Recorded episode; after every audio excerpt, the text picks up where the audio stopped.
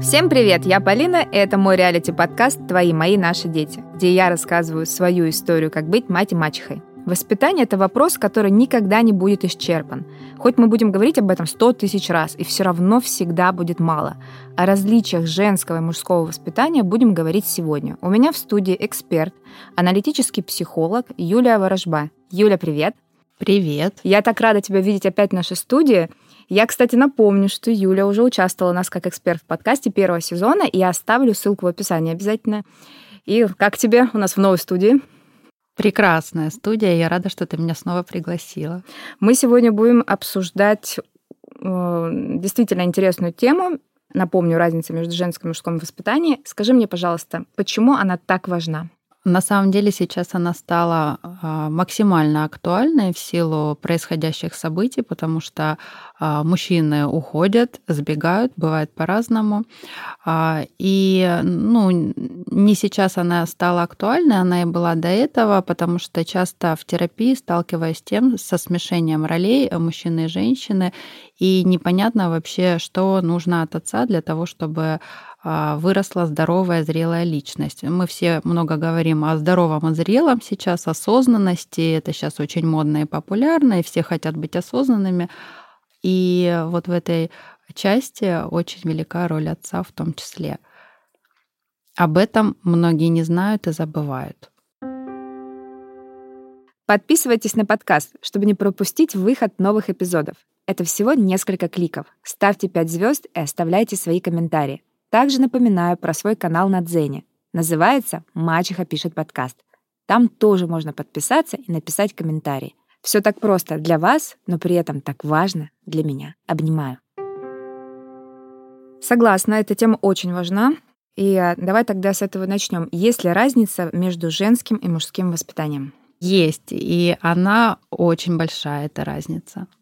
Чтобы понять эту разницу, надо начать с самого начала вообще о роли матери и о роли отца в жизни каждого ребенка. О роли матери сказано очень-очень много. Но я сейчас попробую как-то очень тезисно, а, чтобы понятно было, из чего мы будем а, исходить. А, мать, ну, все мы знаем, она рожает, да, и природой заложено, что мать вынашивает, рожает, и она находится в симбиотической связи с ребенком, то есть э, мы а, в слиянии, а, ну, это часто так и слышится, мы покакали, мы пописали, мы гуляем, да, это и говорит о слиянии. Вообще никогда так не говорила, я не, сли, не сливалась с ребенком, что ли. Но ну, это, это, ладно, это естественный это, процесс, да. который происходит из физиологии, когда ребенок является частью угу. материнского организма, и материнская психика воспринимает ребенка как часть себя. И это, э, грубо говоря, слияние на данном этапе это защитный механизм для ребенка в голове у мамы, чтобы родив его, э, она не бросила где-нибудь, не оставила, а начала о нем заботиться. Это природой заложено. Угу. Потому что ну, мы прекрасно знаем, что роды так себе приятный процесс, а дальше выхаживание ребенка первого года жизни это очень сложно и, соответственно, нужны силы и психические в том числе. И, ну, обычный человек сказал бы там, когда очень трудно, когда на пределе физических возможностей, скажет, ой, да ну его. А мать этого не сделает в силу вот этого вот механизма психического, потому что она заботится о ребенке как о себе самой. Э, в психике он пока что часть ее, когда только родился. Ну, это в норме это в течение первого года жизни прекращается. То есть мать выходит из слияния с ребенком вот такого тотального, и начинается процесс сепарации. А вообще есть такая теория, что ну, все много говорят о сепарации. Сейчас угу. сепарация, сепарация. Я прохожу сепарацию.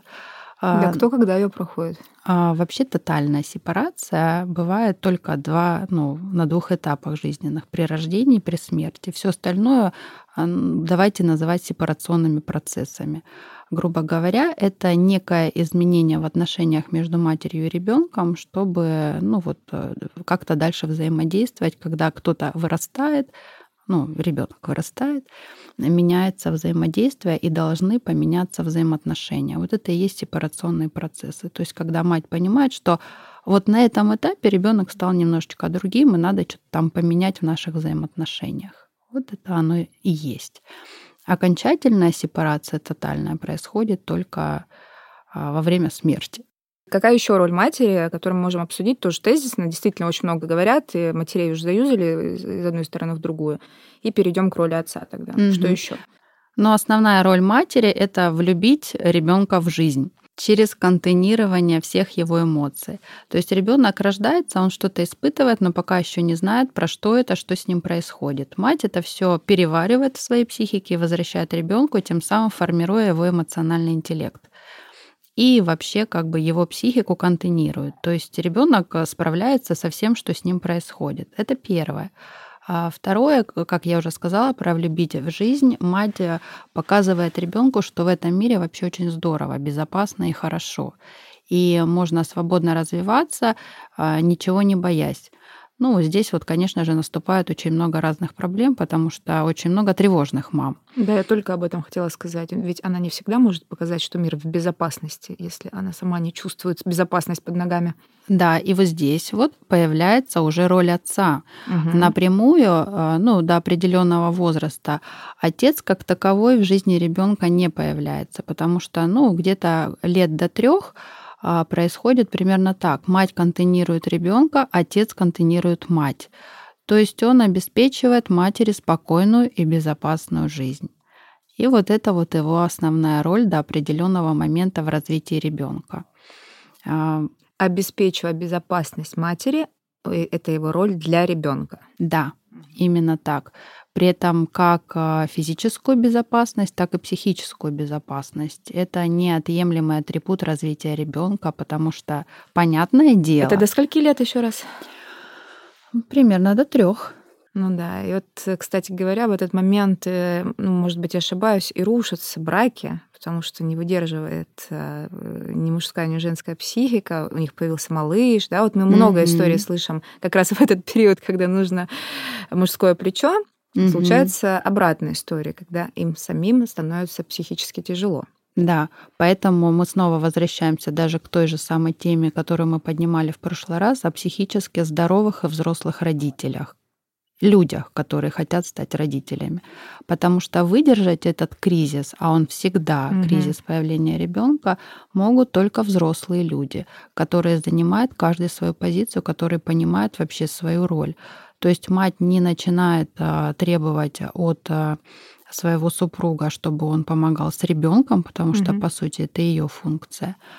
Но она понимает, и мужчина понимает, что он должен сделать все, чтобы а, его жене сейчас было комфортно и безопасно, ну, в том числе обеспечивая какие-то бытовые моменты, освобождает всего, чтобы она могла всецело заниматься ребенком. Это классно, что ты об этом сказала, потому что очень многие, возможно, даже не задумывались о том, ну, да я сейчас не нужен. Ну да, вот, ну как бы, он же маленький. Ну что от меня?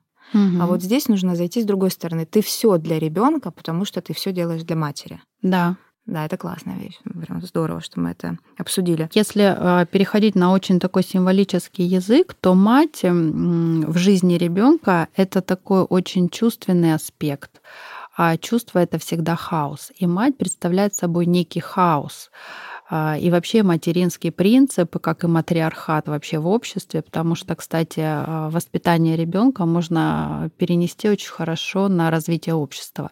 Оно начиналось с матриархата, точно так же, как и в жизни ребенка первая появляется мать. Это такая, ее можно сравнить с такой пушистой периной, в которой очень классно и очень здорово. И ну, если это позитивная мать, хорошая, принимающая, любящая, то от нее не хочется уходить. Естественно, о, какой сепара... о каком сепарационном процессе мы можем говорить, ни о каком. А в ней классно, здорово, в ней э, классно лежать, и не хочется ничего делать, развиваться не хочется. И так все классно, и так все здорово. Мать, она такая. И в какой-то момент, э, вот когда должен пойти сепарационный процесс, тут появляется фигура отца. И именно отец начинает сепарировать, забирая к себе свою женщину обратно из вот этой диады э, мать-ребенок. И вот основная роль отца в жизни именно ребенка mm-hmm. в этот хаос материнский внести законный порядок, то есть внести структуру. Опять же, если переходить на символический уровень, может быть, так будет а, понятнее А, отец — это русло и берега реки, а мать — это река. То есть отец берет и оформляет а, то, что дает мать, в какие-то рамки. Он вносит правила, вносит законы, вносит границы и тем самым формирует структуру ребенка. Он вносит, грубо говоря, структуру. Ну, можем сказать так. Отец должен в жизни ребенка. Первое – это вообще появиться. То есть а, обозначиться как фигура в определенный момент его жизни, что да, вот я здесь есть, я вот тут отец. Проявиться, появиться, потом проявиться. И следующий шаг — предъявить свои права на его мать. То есть, ну все, хватит. Ты, вы тут повзаимодействовали в своем слиянии, вам тут хорошо, прекрасно. Кстати, вот на этом моменте часто распадаются семьи, когда мать уходит в слияние с ребенком, и отец из своей детской части, естественно, начинает чувствовать, все, я больше не нужен, а, О, я да. тут а, третий, и... Я для тебя только мусор вынеси, да убери. Да, mm да, да. Но это все происходит не из взрослой части, понятное дело. Это обидки такие. Да, ребенок. Ты его стала любить больше, чем меня. Я вам тут не нужен. И часто женщины это также поддерживают. Вот мы вместе тут с ребенком спим, а ты иди на диван в зал. И вот здесь вот и происходит вот этот вот раскол. Вот. А мужчина в определенный момент должен сказать, ну нет, хватит. Давайте это завершать, возвращайся ко мне в мою постель и вообще в мою жизнь, как моя жена. Понятно, что ты теперь стала мать, это все классно и здорово, но ты все-таки первично моя жена. И вот в этом и есть сепарация. А куда ребенок в этот момент девается? Ну, понятно, дело, что паре. это символически все происходит, но в том плане, что да, ребенок. А, так, тебе три года, живи один, уже взрослая жизнь, мать моя, я пошел. Это раньше происходит. На самом деле это происходит гораздо раньше. Еще, ну, еще лучше, конечно, да. в год. Примерно даже это с 6 месяцев начинает происходить, когда ребенок уже может сидеть, ползти. О, ну все, он там уже даже что-то произойдет. Ну, доползет, если надо, доползет, до еды. так что Крошки на полу крошки на полу, все верно, да. Все Прикорм верно. ввели, так что ты можешь спокойно возвращаться в мою постель. И дальше он должен занять отцовскую позицию, то, о чем я говорила, он должен транслировать закон. Вот в нашем доме вот так. В нашем доме ты спишь в своей кроватке, в нашем доме моя жена спит со мной, а ты спишь вот там. И следующий этап. Важно соблюдать законы самому не только их транслировать, но и нарушать нельзя, и переписывать вот их всегда нельзя. Так говорю. Делайте законы и сами их соблюдайте, пожалуйста. Следующее, что должен сделать отец, это ограничить мать в ее сверхзаботе а, для того, чтобы вообще достать из вот этого материнского лона ребенка, из-под ее юбки достать, да. И часто это можно наблюдать в здоровых семьях, когда отец говорит, слушай, ну все, хватит, сколько можно за ним ходить, да? А дай ему сделать самому что-то. Вот это и есть оно, потому что мать... Я как... отец в семье, я отец. Я. Это я. И я думаю, сейчас очень многие это обнаружат. У нас два отца. У нас воспитание детей двумя отцами. Мать потерялась где-то. Сейчас, да, мне кажется, люди будут слушать, вы обязательно слушайте внимательно. Мне кажется, вы тоже обнаружите какие-то вещи. Следующее. Отец должен транслировать гендерные взаимоотношения. То есть каждый выполняет в семье свою роль. Это четко обозначено. И вот здесь, конечно же, в силу культуры и всего-всего мы будем говорить о том, что супруги должны договориться, кто что делает.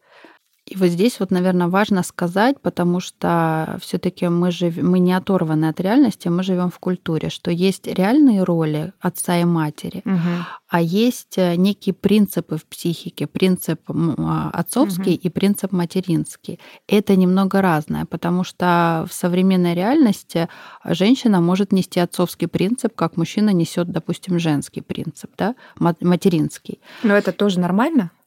Ну, Здесь мы не будем говорить о норме, потому угу. что, ну, я скажу ненормально и Главное, что если это соблюдено и там, это, да, будет перевертыш, безусловно, будет перевертыш. Я сейчас могу сказать, что ненормально, что женщины работают и успешны в карьере, а мужчины там дома сидят, хозяйством занимаются. Ненормально. Но это не ненормально. Это нормально для них. Если они об этом договорились, прекрасно, все. Угу. Если у них в этом баланс и гармония. То есть главное, прекрасно. чтобы вы на берегу договорились о своих ролях и просто не нарушали. Один транслирует это, а другой транслирует это. И неважно, как вот э, в социуме, в принципе. Главное, как у вас. Так? По, по сути, да. Если ну, вот, в этом соблюден баланс, это уже этого уже достаточно. Вот я действительно считаю, это же можно никак не называть ни материнским принципом, ни отцовским принципом. Просто два взрослых человека договорились, что они выполняют определенную функцию по отношению к детям и контролируют эти функции. Да, ну, именно.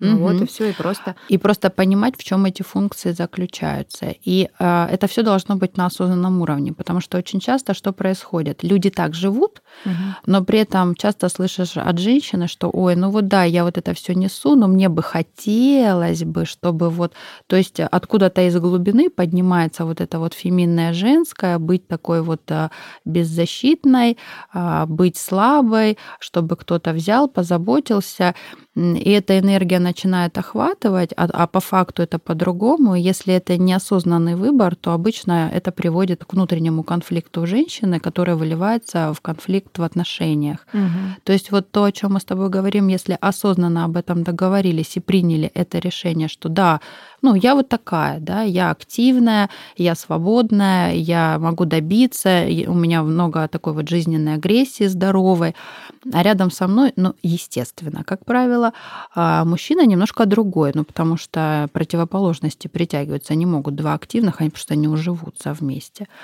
Вот. И я понимаю, почему так, я осознаю, и потому что я такая, я выбираю себе, соответственно, мужчину для гармонии. А тогда все окей. А если такая женщина страдает от того, что она такая, говорит, я больше не хочу быть такой, mm тогда вот здесь вот появляется кризис, конфликт, который разворачивается либо в то, что роли изменятся, и взрослые люди договорятся как-то по-другому. Но тут надо, чтобы и второй человек тоже захотел, ну или меняется партнер тогда. А, либо, ну да, либо люди расходятся, либо они договариваются в паре.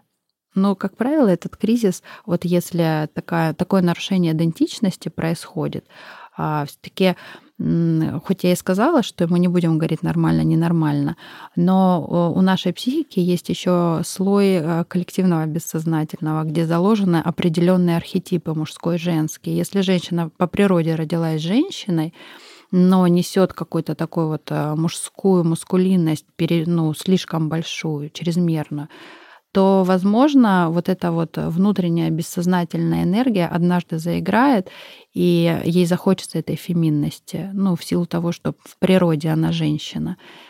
Как правило, это происходит где-то в кризисе середины жизни, когда человек начинает думать о том, а кто я на самом деле. У меня сейчас кризис. Мне 40 почти. Так, ладно, что там еще про меня? Это не значит, что ты в кризисе. Ну, вот все как вот про меня рассказываешь, там принципы отца, там что там с психикой не то. Так, э, э, ты мне скажи, пожалуйста, мы про роли уже э, закончили? Еще, да, что-то есть? Здесь еще надо понимать, отец для мальчика объект самоидентификации. То есть на него будет мальчик опираться, какой я должен быть мужчина. А для девочки? А для девочки это а, как бы транслятор ценности феминного. То есть смотри. Это как? Сейчас переведу на русский язык. А когда папа начинает восхищаться своей дочкой, угу. восхищаться ее красотой, ее нежностью, ее какой-то ласковостью, ее чувствительностью, начинает ее оберегать, защищать, там, выстраивать, ой, ну там пришел какой-то, подвинься, уйди, он тебя недостоин. Ну, вот это вот примерно начинает заботиться о том, как она выглядит, чтобы ее никак не обидели, вот это вот он транслирует девочке ценности ее феминного, начинает э, к ней относиться очень бережно, то есть к мальчику он так не будет относиться, а к девочке он будет относиться совсем по-другому, ну, пылиночки с нее сдувать. Вот ты сейчас говоришь, и папа мне очень много феминности поднял. Куда она потерялась-то? Ну, тут потерялась. Ну, вот если ты мне говоришь, что у меня есть вот эти отцовские принципы, да, проявления в воспитании детей, то вот э, про папу это прям вот так. Это трансляция феминности. С меня пылинки сдували. Самая красивая, самая любимая. Почему ты думаешь, что ты это потеряла? Почему ты не думаешь, что у тебя в этом есть баланс? Вот это интереснее. Давай, ладно, дальше перечисляй. Ну, просто по ходу, знаешь, я тут думаю своим примером для слушателей. То есть отношение отца к мальчику будет совершенно другим, нежели отношение отца к девочке. Потому что закладывается разное. Но в принципе, в принципе один. Объект э, для какой-то самоидентификации. Девочки с фемином, мальчика, мальчику с маскулином. А мать что транслирует? Кому? Обоим? Сыну. Ну, обоим, да, давай так. Мать просто любит, Всё, безусловно. Вот, вот одним словом, Мать транслирует безусловную любовь, потому что, а, ну вот, а, отец, кстати, любит всегда условно, мать любит безусловно. Вот какой бы ты ни был, я тебя приму любым. Вот хоть ты а, кривой, косой, там всю дичь этого мира натворил, я тебя все равно люблю. Это мать. Да, это мать, и она закладывает тем самым фундамент вообще в жизни ребенка. Он всегда на это опирается, то есть за его под его ногами есть есть земля, мать это земля, mm-hmm. вот, и она у него есть, мать его примет любым, какой бы он ни был. А у отца нет, у мужчины, как а, вообще у мужчины не может быть безусловной любви. Это безусловная любовь, она идет из а, природы женской. А отец, как правило, любит за что-то. М, ты пошел, молодец, это достижение. Ты там начал говорить, классно, ты начал бегать, мы скоро сможем играть в футбол. То есть а, тем самым он стимулирует что-то делать, развиваться. С матерью развиваться не надо, она и так любит. А с отцом надо развиваться, потому что иначе он любить не будет. И тем самым а, происходит вот это вот а, желание расти, развиваться. Это тоже роль отца, это не материнская роль. А если на этом этапе есть замена, подмена понятия, что мать выполняет функцию Э, мотивирование, стимуляции вот такой вот. Но если она при этом, она не может одновременно, безусловно, любить и быть стимулятором, тогда ребенок, а, ну, если кто-то любит, бабушка, например, это может восполниться. Просто а, другой человек несет э, этот если принцип. Бабушка как дедушка. Ну Тогда мы вырастем достигатора бесконечного. Ну, э, да, тут тоже есть свои, конечно, из-за этого ситуации проблемы. Да, то есть это достижение ради достижения. Мама что дает девочке? То же самое. А все про чувства только? Мама, да. А развитие отец? Угу. Вот если отец молодец, то развитие, а если не молодец? Засада. Ну вот же мать девочку все равно а, приучает. А, вот э, тут тоже надо понимать разницу, что а, девочка отделяется в определенный момент от матери и идет к отцу за вот этой поддержкой феминного. Но потом она все равно к матери возвращается, но уже на равных. Ты женщина, я женщина, и мать ее учит быть женщиной. То есть она ее до этого учит быть женщиной и потом. А мальчик уже к матери не возвращается. Ну, лучше, конечно, желательно, чтобы не возвращался. Ну, к сожалению, в реальности это бывает часто, когда возвращаются. мальчики, к сожалению. А то и не уходят никогда. Да, и такое бывает. Угу. Так, что там еще? Еще можно? отец должен показывать, как выдерживать жизненные трудности и не рассыпаться. Опять мы возвращаемся к тому, что отец должен быть взрослым человеком, вполне себе сильным внутри, с опорой на свою какую-то отцовскую фигуру. И последнее, что самое главное должен сделать отец в жизни любого ребенка, он должен любить свою жену. То есть он должен показать а, отношение к женскому. А вот вопрос: если родители в разводе, и жена уже нелюбимая жена, ну не мать этого ребенка. У него он должен просто любить э, пример женской фигуры и показывать, как любить. Или ну, он же не может мать, э, ну, развелись и развелись, все, чужой человек, считай. Э, с разводами все очень сложно. Для того, развод всегда трагедия угу. для всей семьи да. и для детей и для взрослых. Эту трагедию надо проживать. И дальше просто мужчина показывает уважительное отношение к матери своих детей. Но тут к матери нужно. Да, именно, именно к матери своих детей. И любовь к какой-то другой женщине.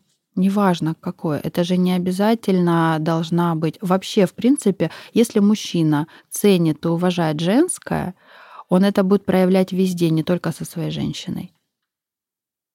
Ну, не да. бывает так, что я вот эту люблю и к ней уважительно отношусь, а всех остальных я ни во что не ставлю. Нет. Так не бывает. Это либо есть внутри уважение к женскому, угу. и какое-то особое отношение к этому, либо этого нету. И вот это как раз-таки показывает отец. Через отношение вообще к женщине, ну и первично к своей собственной женщине. Это может быть даже, ну вот в случае развода не обязательно мать, но женщина. Ну вот здесь я хотела уточнить, как ему нужно транслировать любовь. Ну, в принципе, быть примером хороших взаимоотношений и к э, женскому полу. Вот и все. Вот тебе пример. Ну, это, в принципе, на самом деле многие об этом знают, и многие об этом говорят. Но не все делают, к сожалению, моему. Да. Да, так, например, у нас очень много э, по статистике, в принципе, воспитывают э, матери в одиночку своих детей. Это может быть, кстати говоря, как и после развода, после других любых трагедий, э, а также может быть просто потому, что, ну, как бы ты одна воспитываешь детей, а муж, в принципе, не участвует. Ну, такой, знаешь, брак в одиночестве. Я одинок в браке, если мы об этом говорим. И она берет функцию обоих ролей на себя. И вот это большая ошибка. И а, больше хочу сказать, не может женщина взять функцию обоих ролей. А, то есть в любом случае какая-то будет провалена. Как мы говорили, не может женщина нести два принципа безусловной любви и условной любви. Как угу. это может быть? Нет. Как правило, тогда женщины проваливают безусловную любовь и безусловное принятие и начинают воспитывать ребенка, тем самым лишая его опоры. Да, и, и тогда мы получаем бездушных достигаторов, потому что м- мать закладывает зачатки души своей вот этой любовью безусловной. Но развитие души закладывает отец. Ну как же быть? Вот как быть? Как найти этот баланс тогда? Потому что не, ну, не ты, ты очень хочешь быть в прекрасных отношениях, быть, найти себе того мужчину, первого или второго, там неважно, кто будет этим показательным примером для твоего ребенка от первого или второго брака. Но ну, ну нет, если вариантов. А ты в любом случае, ты не можешь просто сидеть и любить. Тебе нужно в любом случае воспитывать. Как сделать это? Да даже если один отец остался, ему тоже нужно быть отцом, а он не может быть матерью, да? Но вот как им сделать этот баланс внутри себя? Есть другие фигуры замещающие, есть mm-hmm. тренера, есть учителя, есть э, просто бабушки, дедушки, дяди, тети, другие люди.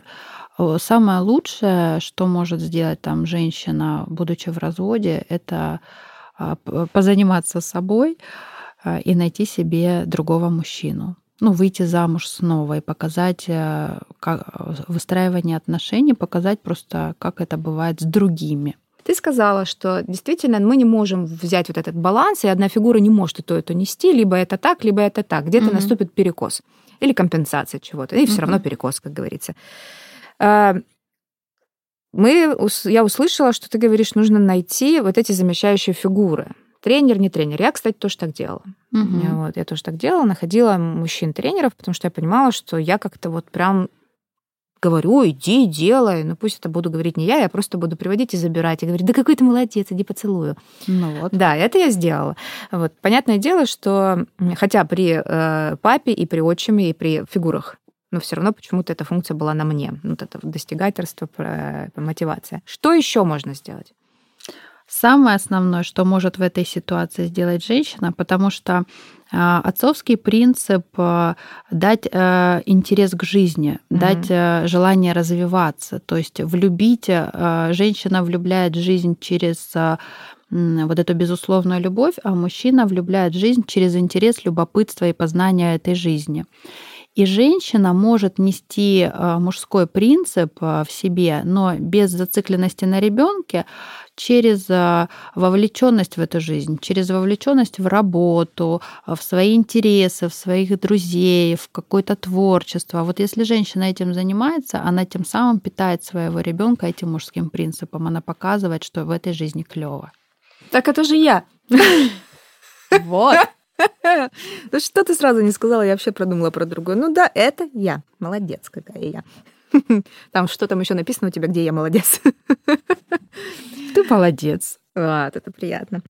А, бывают отцы-деспоты, но давай рассматривать отрицательных отцов, да, потому что положительный отец это взрослый мужчина, который все понимает про себя и воспитывает ребенка, внедряя закон, порядок, правила и любя просто за какие-то достижения. Вот э, если исходя из того, что я до этого перечислила, да, то, что угу. должен сделать отец в жизни ребенка, надо понять, что отец вносит правила, законы, границы. Угу мужчин он учит а, уважать феминность, ценить женщину в жизни мужчины вообще, а женщину превозносит ее феминность, а, показывая, как она значима и нужна.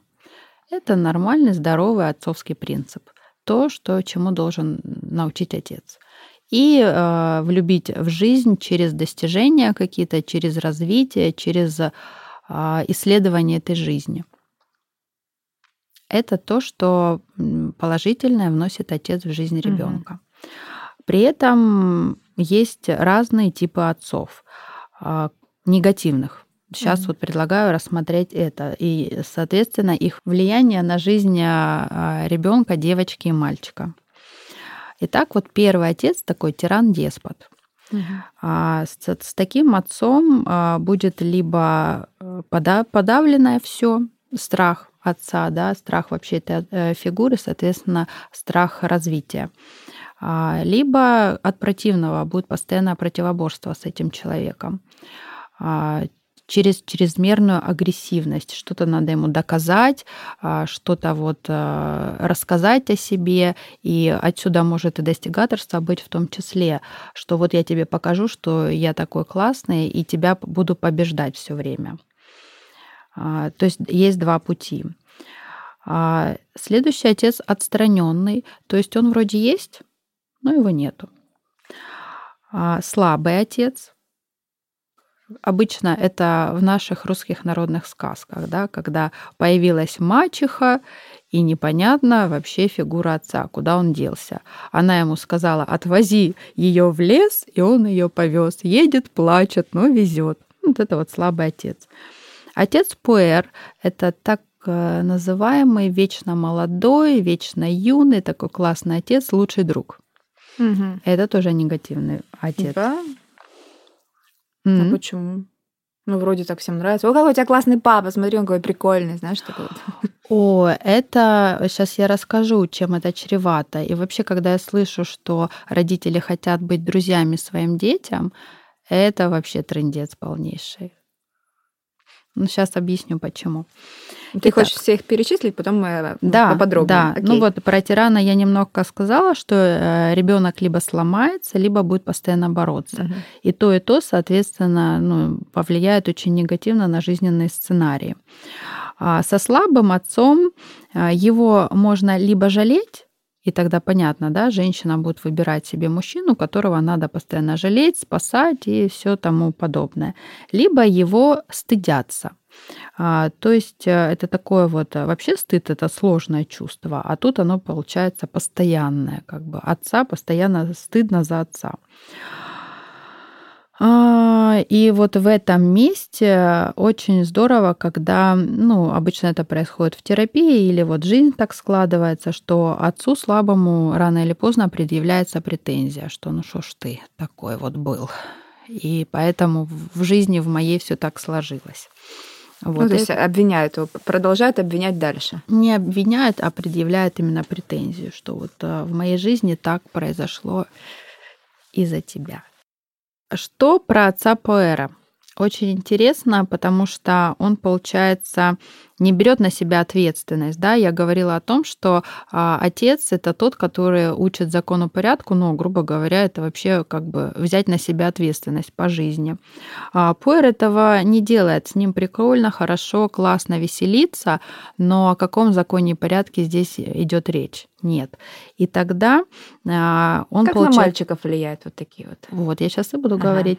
А, он не дает вот эту, не проходит задачу адаптации к этой жизни вообще, потому что ну, угу. в этой жизни нужно уметь брать на себя ответственность, быть взрослым, а, как-то нести эти все принципы. Отец Пуэр сам этого не делает и, соответственно, не учит этому ребенка. А, и тогда мальчик становится либо лучшим отцом себе, То есть он сам себя начинает внутри воспитывать и, соответственно, становится хорошим отцом всем остальным. И это может нести очень долго. То есть э, он начинает э, становиться взрослым э, очень сильно раньше времени. И всех оберегает, опекает, всех учит из своей вот этой вот внутренней нехватки компенсаторно из этой части. Угу. И рано или поздно, конечно, он устанет. Как правило, это происходит рано срывается просто, ломается в определенный момент от э, непосильной нагрузки. И однажды он задаст себе вопрос, а где же я как ребенок? И можно наблюдать такую историю, когда вполне серьезный, ответственный человек вдруг становится, превращается в дитя, в подростка, впадает в какие-то совершенно нелепые для своего возраста истории. Вот. вот это вот э, что касается результата отца Пуэра. Бывает очень феминный отец, то есть такой очень чувственный, очень мягкий, очень добрый. И вот здесь вот э, нужно остановиться маскулинным вместо него.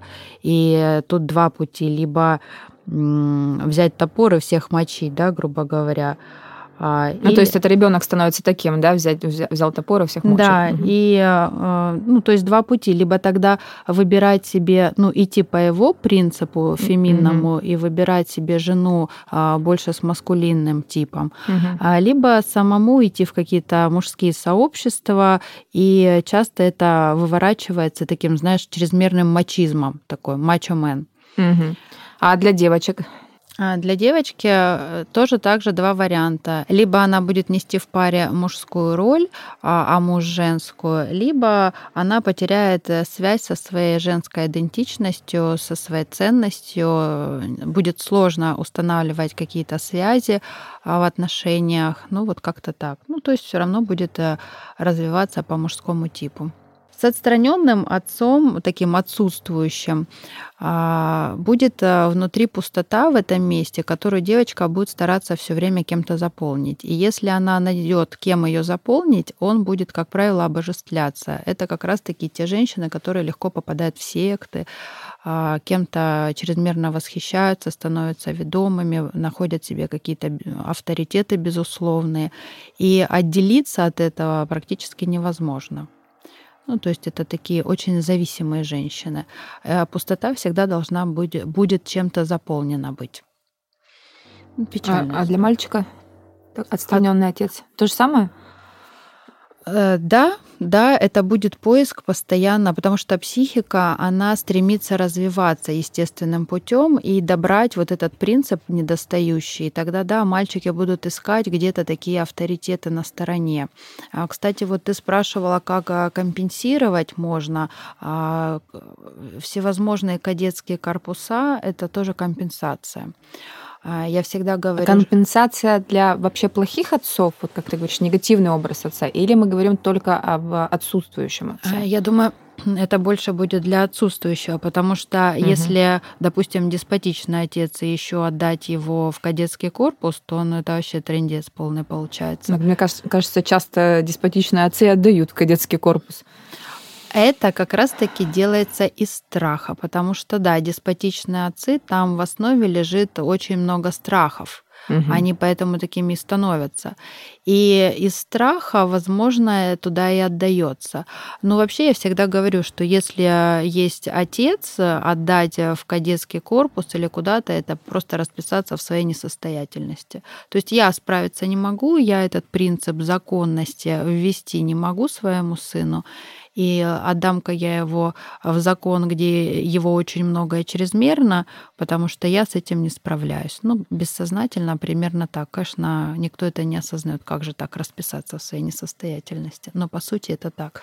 Я очень понимаю, когда женщины, одиночки, матери отдают э, детей, э, в эту во всю историю, но они там гиперкомпенсированно это получают, и не все мальчишки это выдерживают, к сожалению. Но когда делают это отцы, как правило, это вот именно так из своего внутреннего какого-то страха, потому что деспотами и тиранами-то тоже как раз-таки становятся из компенсации, скорее всего, либо слабого отца, либо отсутствующего отца, либо такого же деспота. А правильно я тебя поняла, что э, как бы мы сейчас не обсуждали разницу между э, воспитания матери или отца, это все равно зависит от отношений мужчины и женщины. Угу.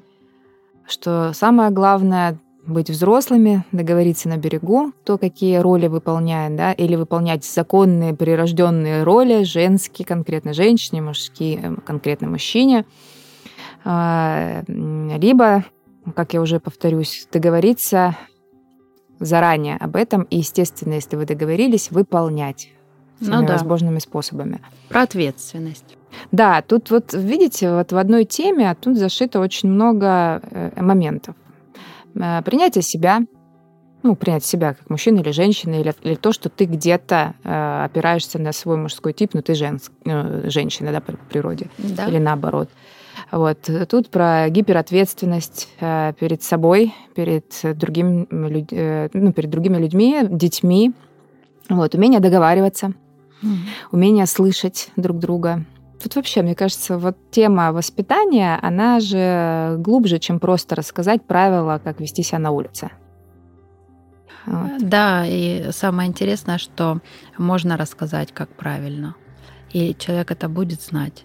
Но и он может даже в какой-то степени это и делать но он все равно а, сделает так, как в нем заложено по своей модели поведения, не так, так он извернется где-то в другом месте. Вот это самое печальное. Поэтому а, человек а, опять возвращаемся к осознанности, да, к проработке там своих каких-то травм, потому что без этого сколько ни говори, как надо, и даже там я выбрал, что я буду делать так, а изнутри прет э, то, что прет. Так и хочется сказать, любите себя в первую очередь, занимайтесь собой, помогайте себе.